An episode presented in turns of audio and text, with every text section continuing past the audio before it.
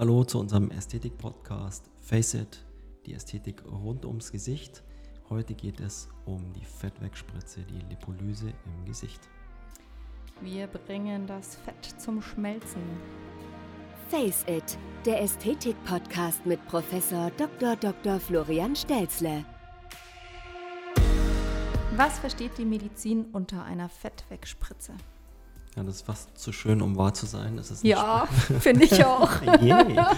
Es ist eine Spritze tatsächlich, also ein Mittel, das man unter die Haut in, die, in das Fettgewebe spritzen kann und das löst tatsächlich Fettgewebe vor Ort auf. Wie muss man sich das vorstellen? Also es löst es auf und wo, wo geht es denn dann hin? Ja, das, das, ist eine gute Frage. Also es ist tatsächlich so, das sind zwei Stoffe, die zusammen gemischt sind. Das ist Phosphatidylcholin und Desoxycholsäure, das ist eine Gallsäure. Beides wird mittlerweile aus Sojabohnen gewonnen, das heißt, das ist eigentlich ein natürlicher Stoff. Und das zusammen wird über eine Spritze in die Fettpolster appliziert, bestimmte Mengen in bestimmten Bereichen.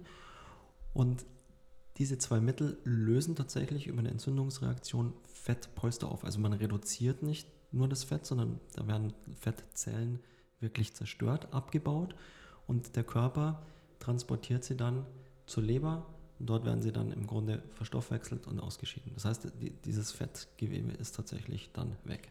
Also es kann sich auch nicht schnell wieder neu bilden dann? Nein, das kann sich nicht mehr neu bilden. Aber was natürlich schon der Fall ist, Fettzellen sind relativ elastisch. Das heißt, die verbleibenden Fettzellen, man entfernt ja nicht alle Fettzellen, können dann alternativ mehr Fett speichern. Das heißt, wenn man insgesamt jetzt plötzlich 20 Kilo zunehmen würde, füllen sich natürlich auch solche Fettspeicher wieder auf. Aber die sind in dem Bereich, wo man das aufgelöst hat, natürlich begrenzt. Ja, das ist jetzt nicht, das sind jetzt vielleicht keine 1000 Fettzellen mehr, sondern nur mehr 100. Okay, aber leider kein Freifahrtschein, um äh, sofort wenn, danach zuzunehmen. Wenn wir den hätten, wäre vieles leicht. Was lässt sich denn äh, gut mit Lipolyse behandeln? Also ich bin ja Gesichtschirurg und ähm, grundsätzlich lassen sich alle Fettpolster damit behandeln. Ähm, unsere Spezialität ist klassischerweise das Doppelkinn. Ähm, die zunehmend hängenden Bäckchen kann man da ganz gut behandeln bei älteren Patientinnen und Patienten, um die Jawline, die Kieferlinie wiederherzustellen oder auch wenn insbesondere ist, ist das bei Damen, die aus der Pubertät sozusagen noch ein bisschen dieses jugendliche Fett an den Wangen mitbringen und dann äh, das irgendwann loswerden wollen. Das reagiert nicht sehr gut auf, äh, auf Diäten. Dann kann man eben auch dort das so ein bisschen von außen abschmelzen, um eine schönere, erwachsenere, weiblichere Gesichtskontur zu kriegen. Wie muss ich mir jetzt den Behandlungsablauf in etwa vorstellen? Es gibt wie immer ein ausführliches Vorgespräch, wo über alles informiert wird, wie die Behandlung abläuft, aber wo wir auch ganz intensiv abklopfen, gibt es irgendwelche Grunderkrankungen, gibt es irgendwelche Kontraindikationen.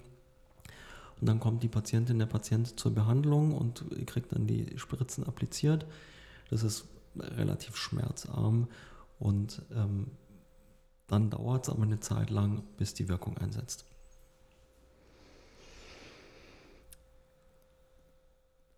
Gibt es denn was, was ich nach der Behandlung beachten muss? Ja, definitiv. Also nach der Behandlung, ich habe ja gesagt, das löst wirklich Zellen auf.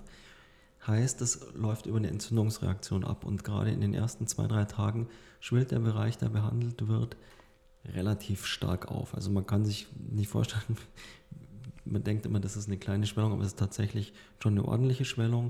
Und wir empfehlen dann immer, entweder das übers Wochenende wieder abklingen zu lassen oder eben dann untertags mit einem Schal zu arbeiten, ähm, weil es eben in den ersten zwei, drei Tagen doch nicht so ganz äh, frei von Schwellung ist. Ähm, man darf diesen Bereich dann nicht einschnüren, das ist jetzt im Gesicht- und Halsbereich nicht so kritisch. Wenn man jetzt eine Lipolyse am Körper macht, äh, sollte man keine, keine zu feste Wäsche tragen, aber das betrifft ja unseren Gesichtsbereich nicht. Wenn es abgeschwollen ist, ähm, dann kann man wieder ganz normal mit seinem Leben fortfahren.